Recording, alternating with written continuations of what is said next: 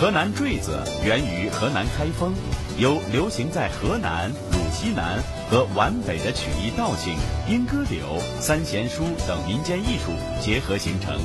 因主要伴奏乐器为坠胡，且用河南语音演唱，故得名河南坠子。距今已有近两百年的历史。上个世纪的上半叶，河南坠子逐渐传入北京、天津、上海、香港等地。成为全国流行最广的曲艺形式之一。二零零六年，河南坠子经国务院批准列入第一批国家级非物质文化遗产名录。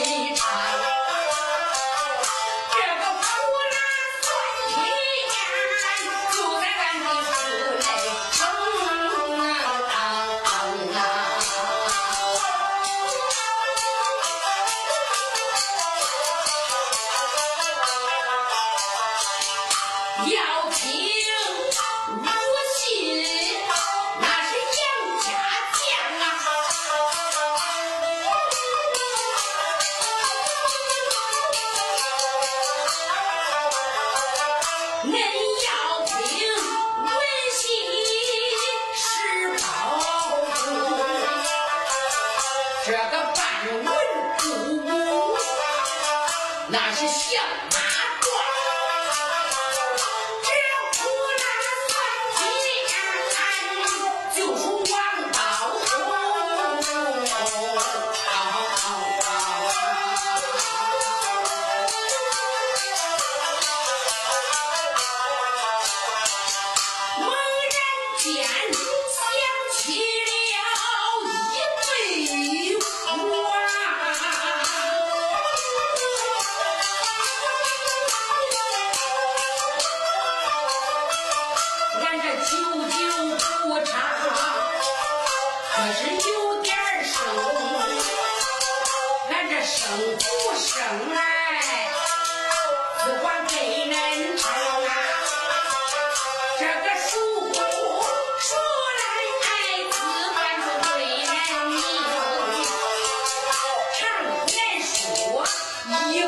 请问孟京波呀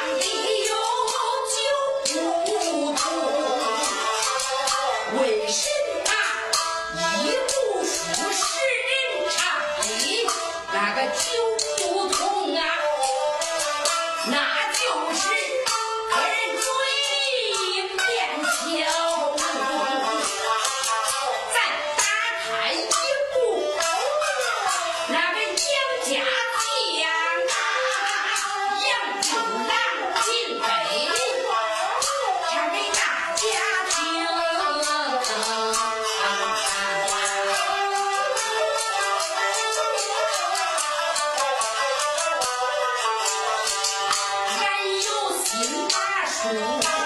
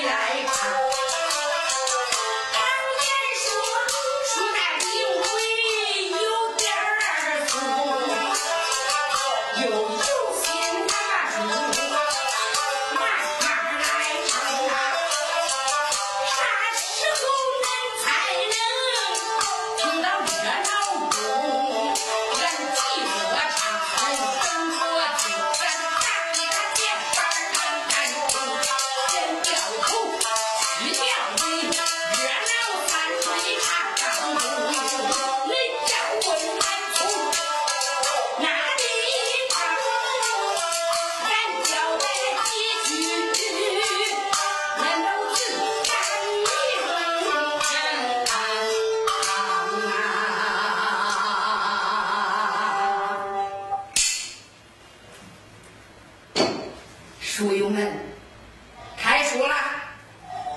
我今天唱的这一部书啊，就是《杨家将》。那位说了，《杨家将》那在电视里演过了多次呀，俺不稀罕。那刘兰芳老师在那收音机里讲了好多遍了，俺都不想听了呀，各位。这杨家将啊，那是一部历史的长篇大书。这部书可是好的很呐！恁想想，那杨家将这部书发生在大宋朝，杨家那是祖祖辈辈世代忠良，那么多年，那么多月，那么多天。那杨家的那么多英雄事迹，那可是唱不完、说不尽的呀！啊，想当年呐，俺老师在那开封站园子的时候，光这一部《杨家将》，他就唱了半年，还零六个月。他都没有唱到头，各位，您看看这杨家将，他的英雄事迹多的很呐，是唱不完说不尽。我唱这一部杨家将的从杨六郎平碑开始给大家唱，这一部书是俺老师的老师。俺老师他老师的老师，还有俺老师的老师的老师的老师，好几辈儿啊，攥起来这一部书是有历史根据的，那内容生动曲折，那人的很呐。想当初，俺那老祖师到那儿一唱，都想；俺老师一唱，都想；轮着我一唱。也行。所以说呀，大家听说书比不得是看歌舞、看个热闹。咱这听说书呀，要耐下来性子听，才能听明白、听清楚，哎，才能从头到喂听的有趣儿。各位，恁大家越听的有趣儿。我唱的哎，也就越有劲儿。这部书啊，发生在大宋朝三帝真宗继位的年间。只因为朝中的大奸贼王强，他是北国派来的奸细呀。这个王强，他的真名叫叶海吕，本是北国二驸马龙虎双状元。那北国的萧银宗萧太后为了早日霸占中原，他就派他的二驸马叶海吕文。武双状元，化名王强，打入大中原，后来又混入朝中，当了三弟宋真宗的老师。等这三弟宋真宗继位以后，就让他的老师做了镇京大。总兵大司马王强为早日实现他里应外合，早日霸占大中原，他就把杨家当成是眼中钉、肉中刺，当成一块大的绊脚石。各位，那杨家世代忠良，是。谁都知道啊。有杨家在这保着大宋忠心耿耿，他往前当内奸，哎，来当奸细，对他可是大大的不利呀。只因为杨家想当年七郎八虎闯幽州。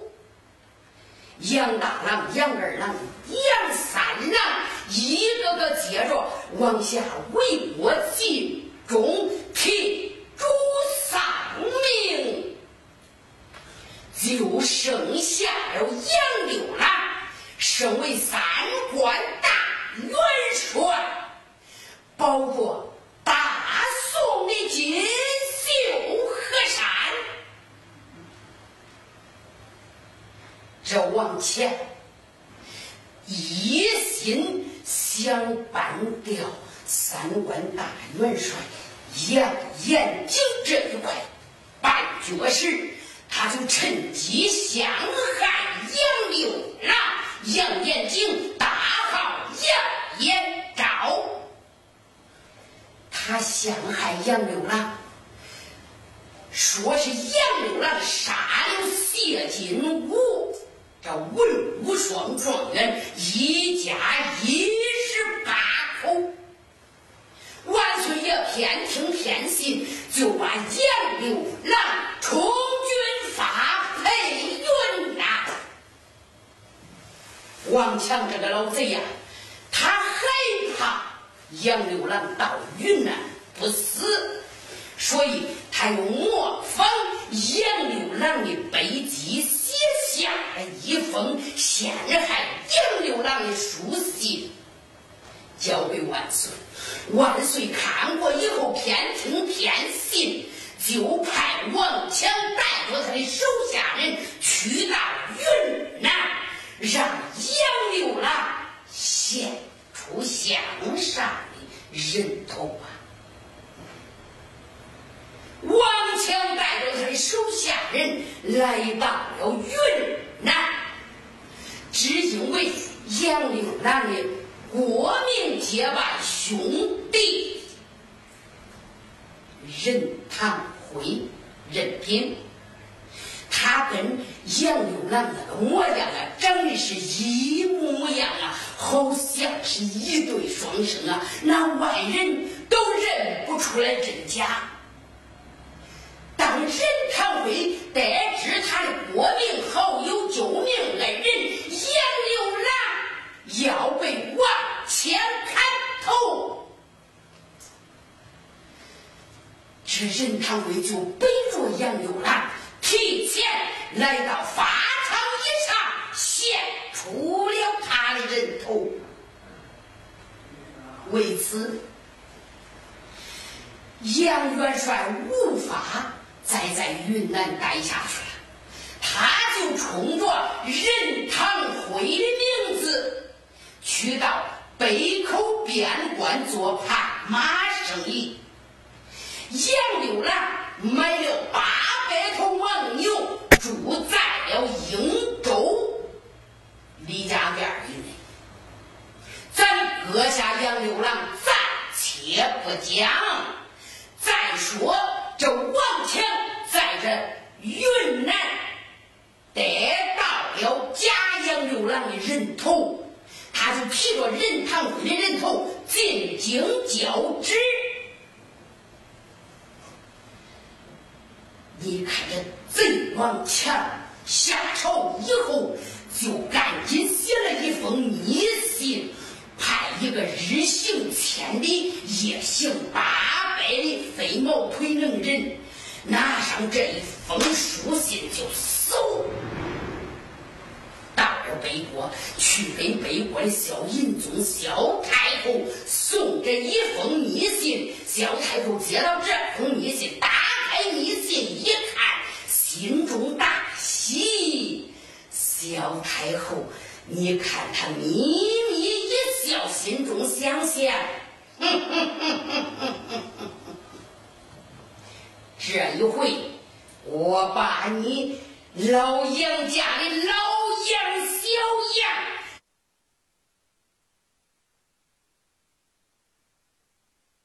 总算是杀掉了，也算是为我这夫君天庆王报了。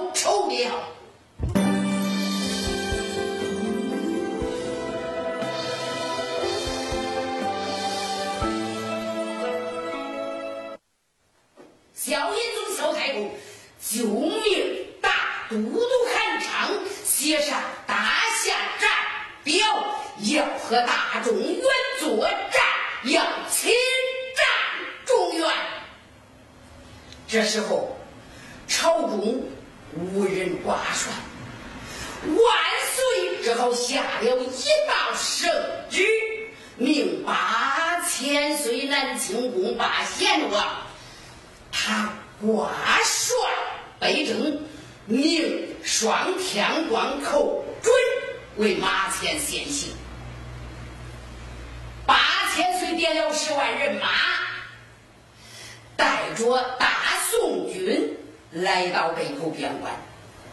各位，您想想啊，这南清宫八千岁和天官寇准。他两个可都是文官呐，那他搁打仗上可是不中啊。八千岁带着大军来到北口，来到这北边边关，那是打一仗败一仗，打一仗败一仗。从雄州败到代州，从代州又败到瀛州，被困到了瀛州城底。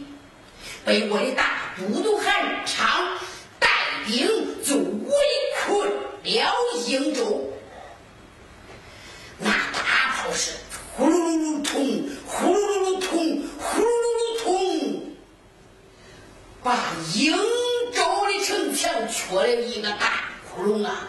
眼看看大宋军就要全军覆灭在应州城里。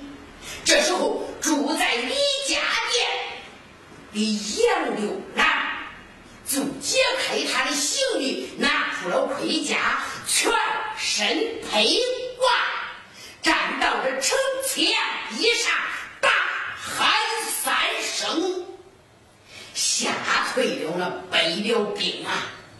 这个时候，双天关寇准已经认出了。这一个胖马的假杨柳了，就是真杨柳了。那八千岁也认出了城头上这一个，就是他的玉妹夫杨俊马呀。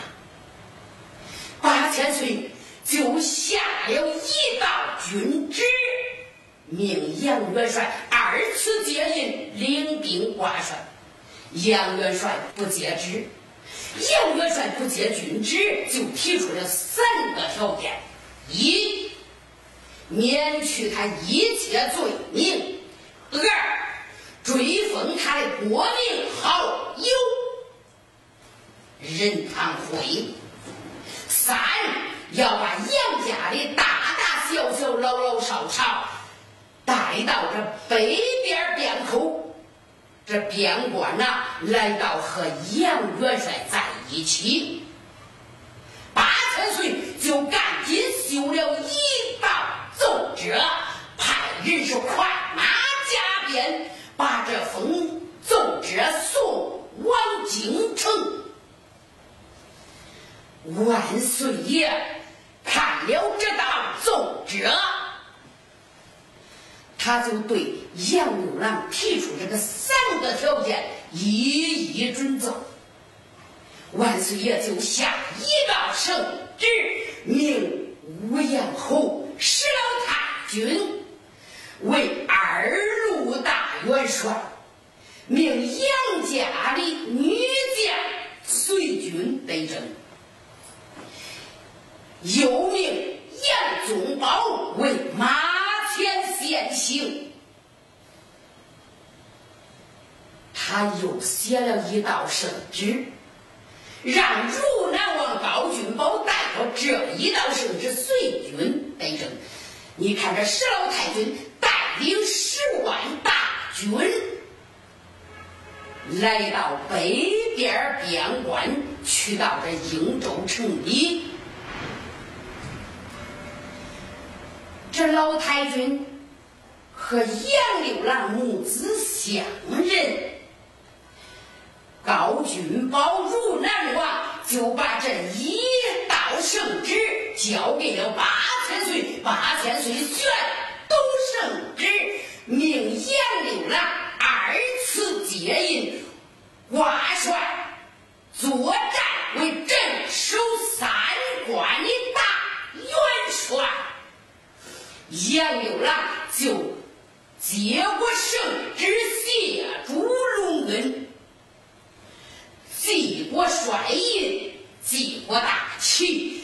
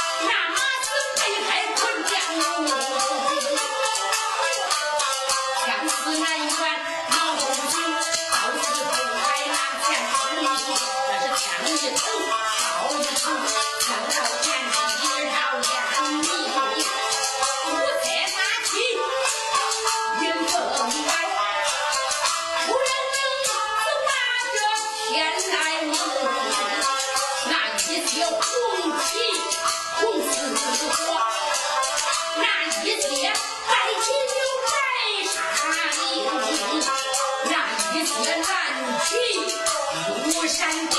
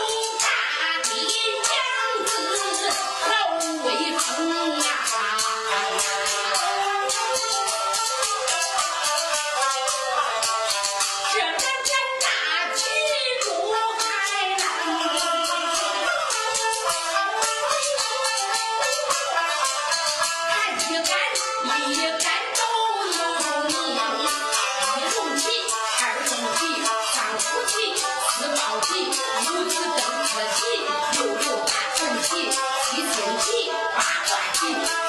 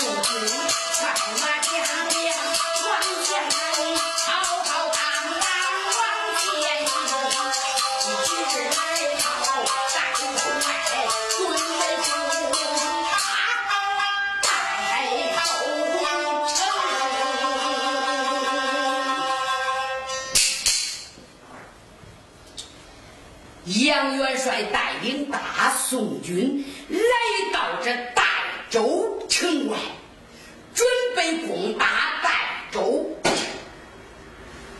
杨元帅就派先锋官杨宗保前边去打他。不一会儿，杨宗保咯啷啷快马而回，上前就报报副帅。那北国的大都督韩昌闻听说副帅带兵攻打代州，早已把他下令带着兵将一径撤退，城内空空，无有辽兵，只有百姓。杨元帅一听啊，他就哈哈大笑。哈哈哈哈哈哈全部进城市。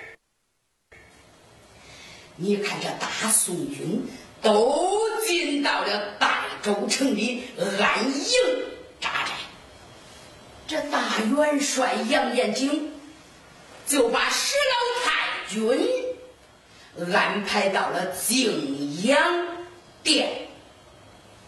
把八千岁和双天光寇准一一安排妥当，就命全军休息一晚。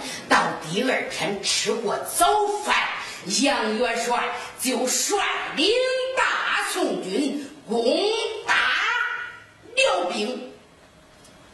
这杨元帅呀，自从安营扎寨在安州城里，他是带兵打仗。打一仗胜一仗，打一仗胜一仗，打一仗胜一仗，那是节节胜利，势如破竹啊！各位，杨元帅夺回了不少宋朝丢失那一些领土啊，他把这些领土一一夺回来，杨元帅这一杆盘龙金枪，那是横扫边关呐！